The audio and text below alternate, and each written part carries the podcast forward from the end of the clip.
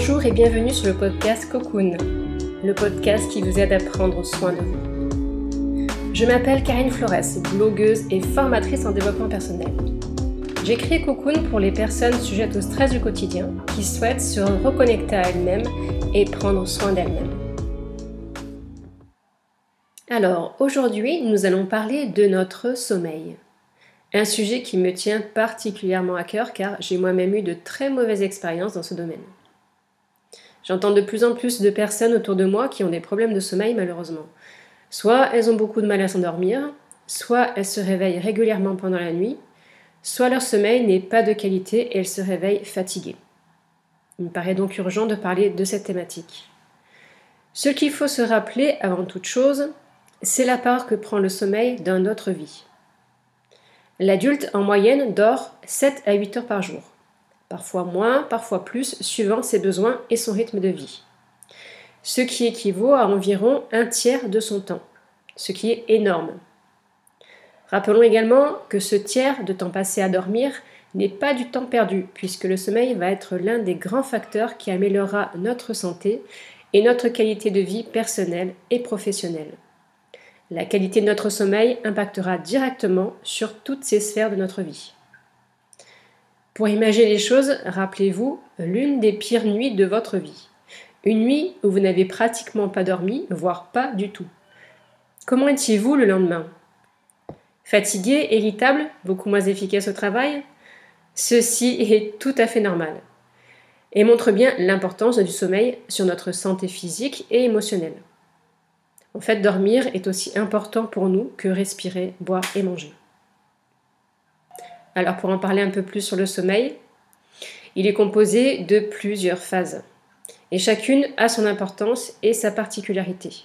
La phase de sommeil très profond, par exemple, est celle où le corps va se régénérer le plus, car il est vraiment au repos.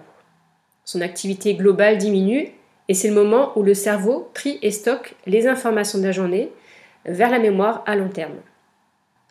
Au contraire, la phase de sommeil paradoxal, celle qu'on appelle la phase des rêves, est le moment où le corps est le plus en activité. C'est pourquoi on l'appelle paradoxal, parce que notre corps est très actif alors que nous dormons. Cette phase va permettre une récupération psychique et nerveuse. C'est le moment où votre cerveau digère en quelque sorte vos émotions. Pour en savoir un peu plus sur ces phases, je vous invite à lire un article que j'ai écrit sur mon blog et qui traite du sommeil. Donc notre sommeil va nous permettre de mieux gérer notre vie en quelque sorte. Seulement voilà, notre vie de tous les jours nous empêche parfois d'avoir une bonne qualité de sommeil, voire de nous endormir correctement. C'est un phénomène que je vois de plus en plus, comme je vous l'ai dit, que ce soit chez les enfants comme chez les adultes. Nos modes de vie ayant changé, notre sommeil en paye les frais, et sa qualité devient de moins en moins bonne, à tel point que même après une nuit de sommeil, nous nous sentons fatigués.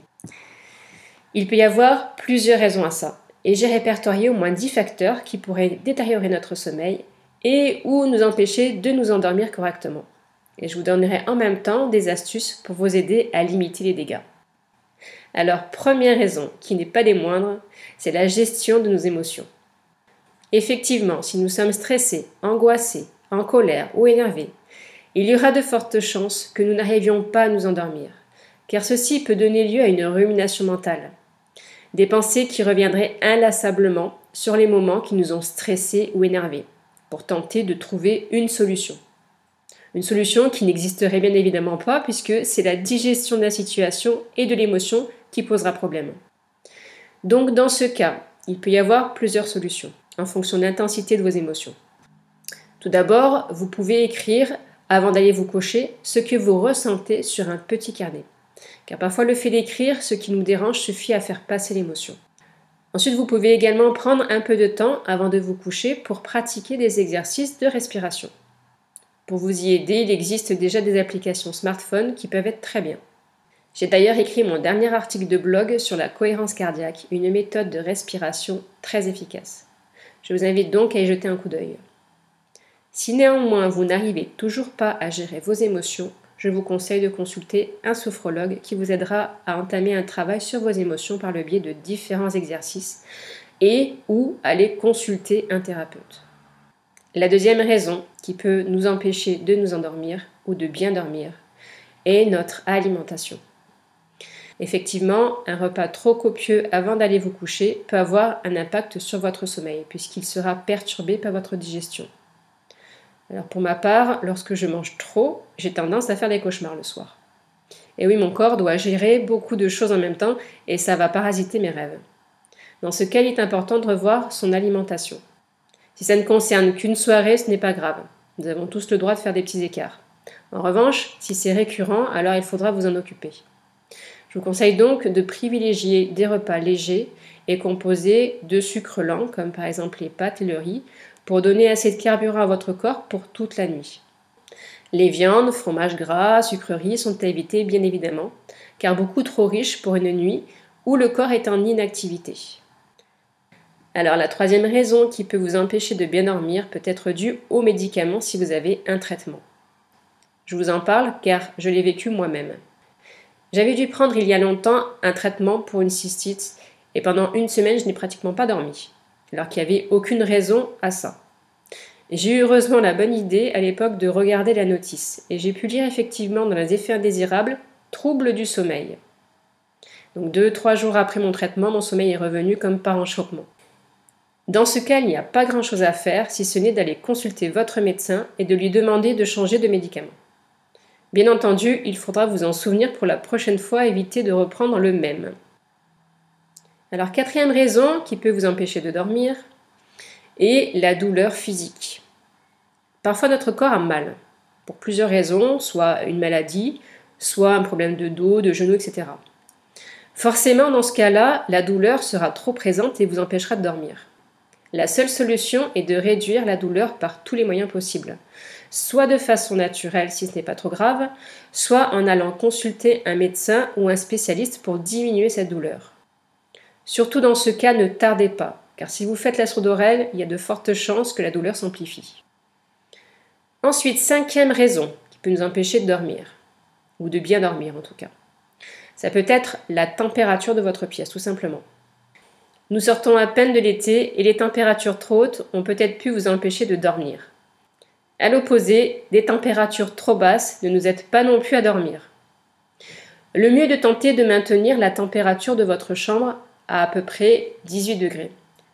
Personnellement, je n'ai pas la climatisation dans ma chambre et l'astuce que j'ai trouvée cet été était de créer des courants d'air en ouvrant les fenêtres des chambres le soir avant d'aller dormir. Je ferme également la journée les volets pour ne pas laisser entrer la chaleur du soleil. Alors ça permet de maintenir une température assez modérée. Ensuite, la sixième raison qui peut nous empêcher de bien dormir peut être le changement de lune.